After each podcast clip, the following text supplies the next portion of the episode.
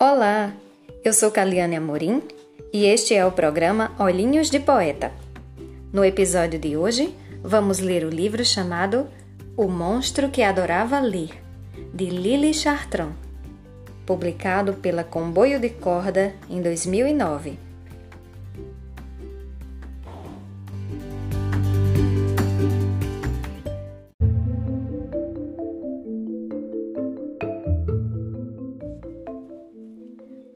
Monstro que adorava ler. Era uma vez um grande monstro, horrível, sujo e malvado. Ele vivia em uma imensa floresta que os seres humanos às vezes visitavam.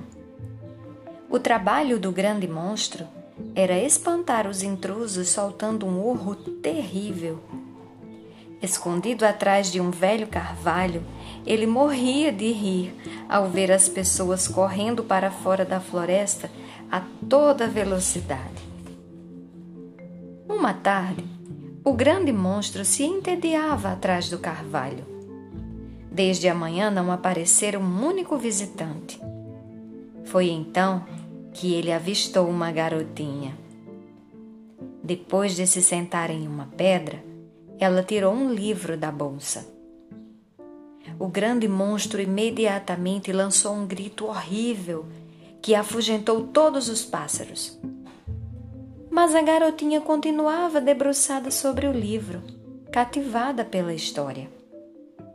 O grande monstro, irado, inspirou então profundamente e soltou o urro mais apavorante que sabia dar. A menina teve tanto medo que deixou cair o livro e fugiu em disparada. O grande monstro caiu na gargalhada. Estava muito orgulhoso de seu grito. Nunca fora tão potente. Seria por causa do lobo que ele comera no almoço? Ele então se certificou de que não vinha ninguém e caminhou até o livro que o intrigava demais. Nunca havia precisado gritar duas vezes para expulsar um intruso. Aquele objeto era mágico ou o quê? O monstro pegou o livro, cheirou, lambeu e fez uma careta. Hum, não tinha gosto de nada. Furioso, o grande monstro atirou ao chão o livro, que se abriu revelando magníficas imagens coloridas. Doido de curiosidade, ele o pegou de volta e o folheou devagar. Então o levou para sua gruta, fascinado pelas maravilhosas ilustrações. Vovó Dragão passeava perto da gruta do grande monstro, quando percebeu que lá dentro havia luz Intrigada, ela entrou. O que você faz por aqui? perguntou. Devia estar vigiando a floresta. Bem, encontrei isto aqui e não consigo parar de olhar, exclamou o grande monstro, estendendo-lhe o livro. Oh, que belo livro! Conheço a história. É maravilhosa. Um livro? repetiu o grande monstro. Puxa, você nem ao menos sabe o que é um livro, suspirou a velha dragona. Vovó Dragão explicou então ao grande monstro que as manchinhas pretas que acompanhavam os desenhos eram letras. Elas formavam palavras e depois frases que compunham uma história. Oh, eu quero saber o que ela conta! exclamou o grande monstro. Quer mesmo? Posso te ensinar a ler.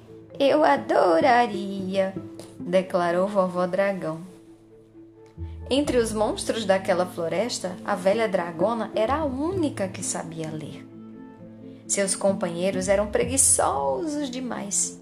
Só pensavam em comer, dormir e aterrorizar as pobres pessoas. Mas o grande monstro sempre fora mais curioso que os outros. Assim começou seu aprendizado. Todas as manhãs ele ia até a casa da vovó Dragão, que lhe mostrava o alfabeto. Queria tanto conhecer a história que aprendeu a ler bem depressa. Mas depois que aprendeu a ler, o grande monstro não fazia outra coisa. Escondido atrás do velho carvalho, não se importava mais em urrar quando via um ser humano ultrapassar o limite da floresta. Estava ocupado demais com a leitura. Lia e relia, de novo e de novo. Certa manhã, ele foi intimado a comparecer diante do grande conselho dos monstros. Você não faz mais seu trabalho, por isso será banido do clã. Não queremos mais vê-lo. Dias mais tarde, vovó Dragão, que imaginava o amigo em lágrimas na gruta, foi fazer uma visita para o consolar. Surpresa! Ele lia tranquilamente à luz de uma fogueirinha. Toda feliz por ver quanto seu companheiro gostava de ler, vovó Dragão deu a ele, às escondidas, outros livros, cada um mais maravilhoso que o outro. O grande monstro estava, por fim, muito contente com a sua sorte. Uma tarde, o monstro de duas cabeças, amigo do grande monstro, entrou na gruta e, cabisbaixo, pediu ao monstro para ler uma história para ele. Mas é claro, com prazer!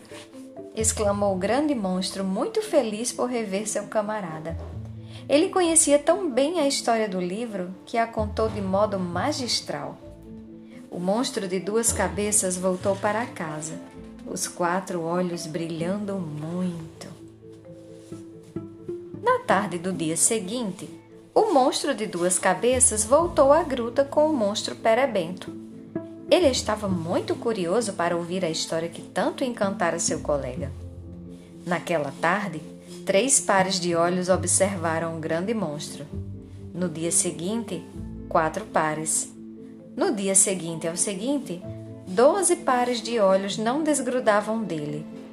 De repente, apareceu um décimo terceiro par de olhos. Era o chefe dos monstros.